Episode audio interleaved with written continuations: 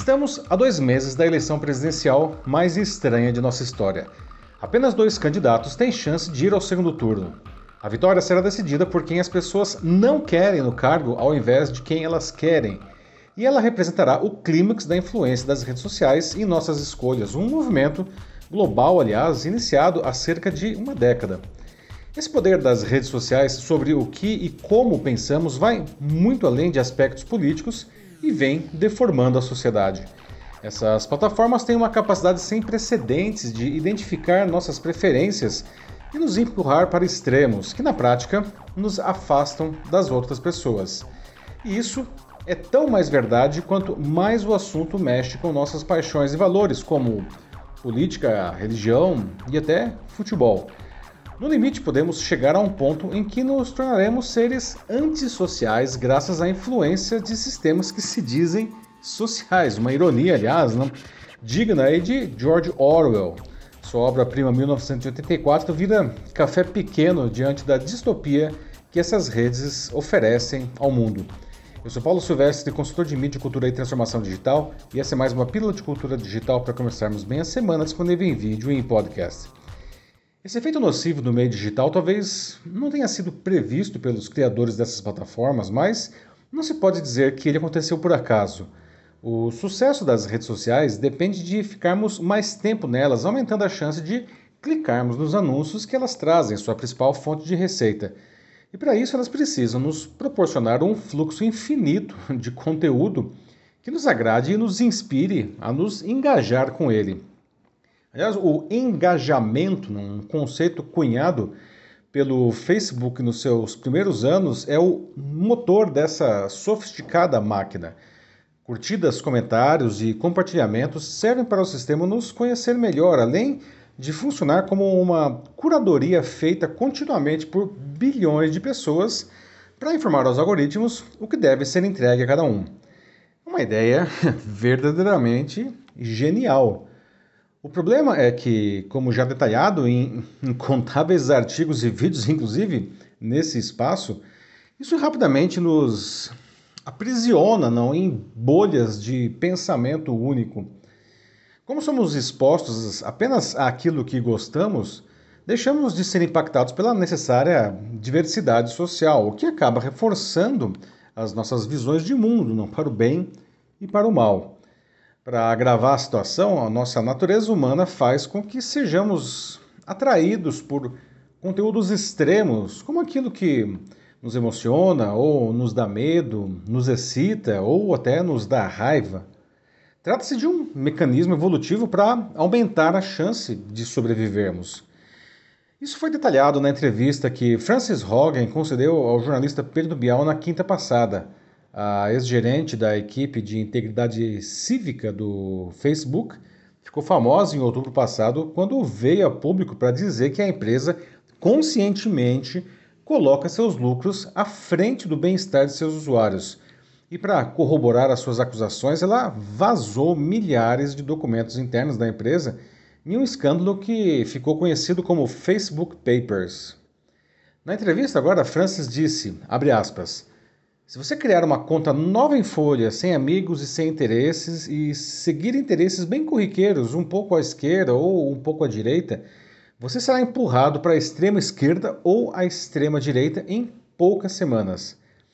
E ela acrescentou depois, de novo entre aspas, quando recompensamos o engajamento ao invés de comunicação construtiva, ao invés de colaboração, acabamos dando mais alcance às ideias mais extremas.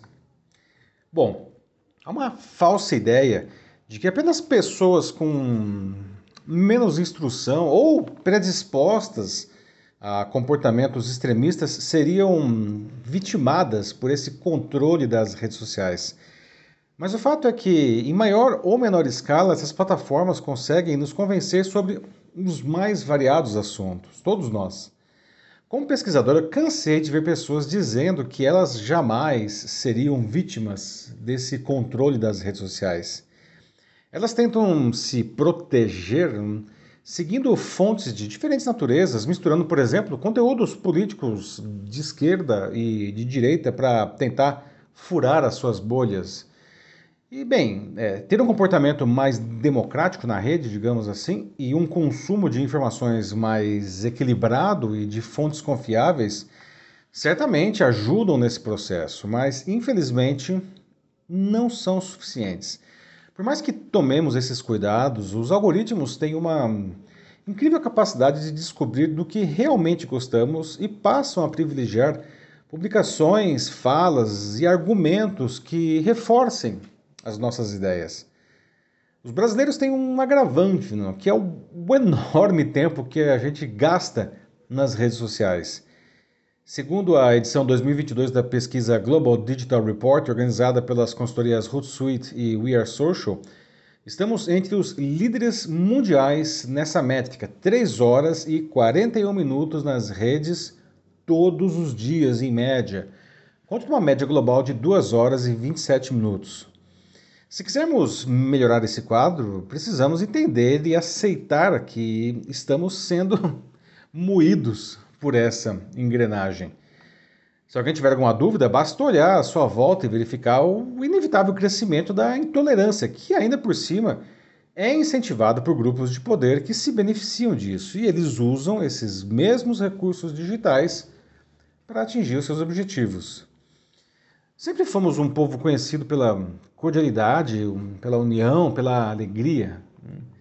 Infelizmente, esses traços da nossa cultura parecem ter sido soterrados por um discurso de ódio e de exclusão não generalizado e até uma eugenia praticada por alguns. Se nada for feito, chegaremos a um ponto em que a cor da camisa usada ou o escudo do time no peito poderão colocar literalmente em risco a sua vida ao sair na rua. E isso não é um exagero né, diante de casos recentes aí de violência exacerbada. Francis também disse que, abre aspas, sem a construção do consenso, sem recompensar o centro, não conseguiremos seguir adiante juntos. E depois ela concluiu, também de novo, entre aspas, a maneira como as mídias sociais funcionam atualmente, os modelos de negócios, as escolhas de produtos dificultam muito uma democracia construtiva. Fecha aspas. Quero crer que, mesmo em seus maiores devaneios de poder, Mark Zuckerberg, lá do Facebook, e os criadores de todas as redes sociais jamais pensariam que elas causariam isso na sociedade. Mas aquelas plataformas que surgiram com objetivos pueris de encontrar velhos amigos se tornaram ferramentas para neutralizar novos inimigos. Por isso, elas não podem se furtar de sua responsabilidade e atuar ativamente na anulação do mal que causaram. E estão fazendo muito pouco nisso. Por outro lado, cada um de nós precisa se policiar para não cair nessa armadilha cotidianamente. É isso aí, meus amigos. Me diga uma coisa, como é que você está fazendo o uso do meio digital? Para se promover mesmo, ou mesmo para consumir, para se informar, para construir uma consciência melhor do mundo à nossa volta. Se você quiser qualquer apoio nesse sentido, mande uma mensagem aqui para mim que vai ser um prazer ajudar você nisso. Eu sou Paulo Silvestre, consultor de mídia, cultura e transformação digital. Um fraternal abraço. Tchau, tchau.